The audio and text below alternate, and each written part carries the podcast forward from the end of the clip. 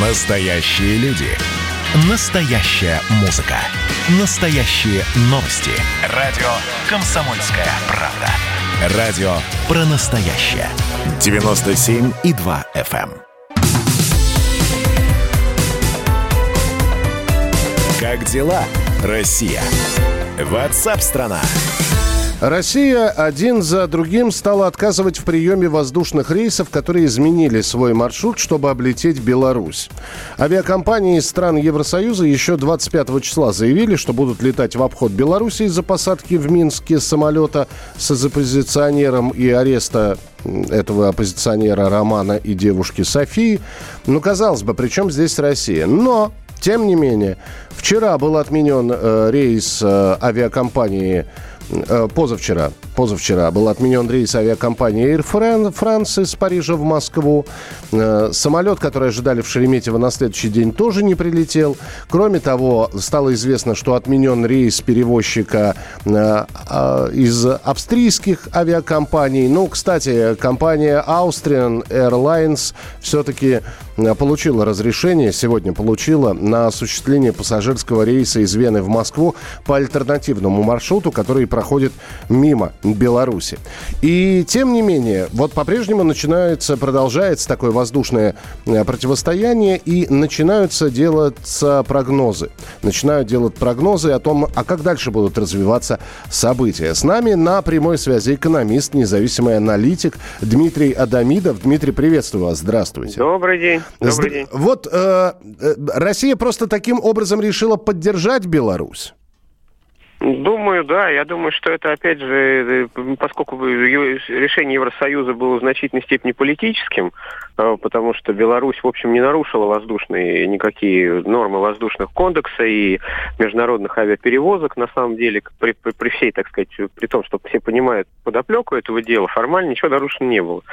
И поэтому, видимо, это просто сразу перешло в политическую плоскость, а в последнее время Россия достаточно отвечает жестко на разного рода какие-то политические события, которые из Европы идут. И, видимо, тут решили тоже, что нужно немножечко притормозить э, с выдачей разрешением и немножко заставить понервничать европейские компании.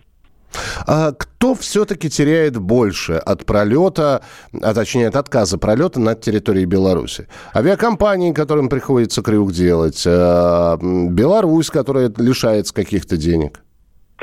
Э, и те, и другие теряют. Э, более того, авиакомпании в нынешних ситуациях это фактически во всех странах получатели помощи государства до сих пор, несмотря на то, что ковид где-то отступает, где-то нет. А, и поэтому теряет и государство. Ну, вообще вот эта история, она не выгодна никому, с одной стороны, но с другой стороны, вот видите, пошли на принципы те и другие, поэтому, наверное, месяц, месяц мы будем вот это наблюдать, историю всю. То есть вы месяц прогнозируете?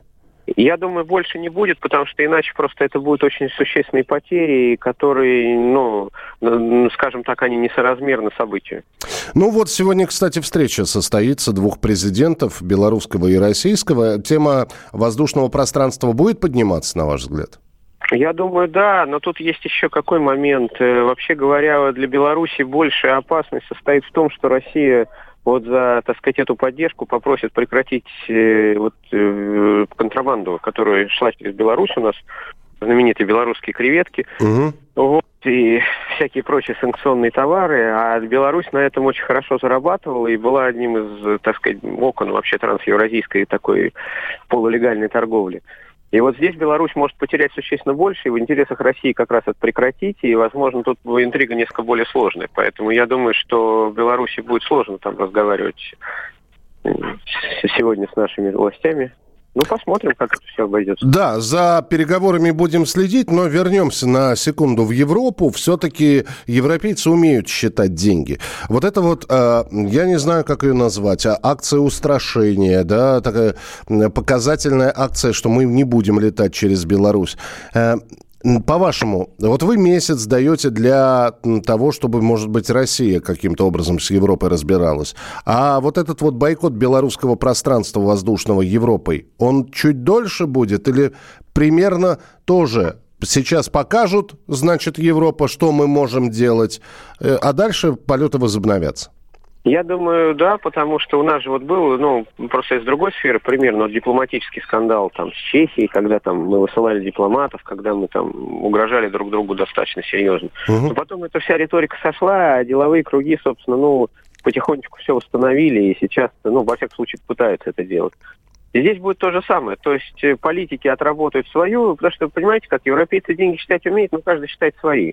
То есть для политиков важно вот э, какие-то свои политические очки набрать, они это делают. А бизнесу, конечно, это не надо, и они просто подождут, пока это все угомонится. Я не думаю, если просто это будет больше месяца, будут большие потери, и, и собственно, ну, не, не, просто, не, не, не, опять же, повторюсь, несоразмерно это событие чтобы это превращать вот в такую какую-то длительную конфронтацию. Понятно. Спасибо большое. Дмитрий Адамидов, экономист, независимый аналитик, был у нас в эфире. Между тем, э, Мария Захарова, официальный представитель Министерства иностранных дел России, заявила, что страны Запада проявили полную безответственность, запретив полеты через воздушное пространство Беларуси. Такое решение поставило под угрозу безопасность пассажиров, а европейские государства в очередной раз доказали отсутствие здравого смысла в своей политике. Об этом э, Мария Захарова написала в Фейсбуке. Просыпайтесь, вставайте, люди православные! В эфире радио «Комсомольская правда». Я Сергей Мордан. Прогноз на 21 год вас не порадовал, я надеюсь. Конвойные в белых тулупах, лающие овчарки, прожектора шарят по белой пустыне. Давайте уже вот по-нашему, по-русски скажем. По Врагам и изменникам Родины нет и не будет пощады. На Руки стене... прочь от Егоды. А. У него нашли огромный дилдо в шкафу. А вообще он отмазывал заключенных и пил с ними коньяк. Каждое утро в 8 часов по Москве публицист Сергей Мардан заряжает адреналином на весь день. Мне кажется, это прекрасно.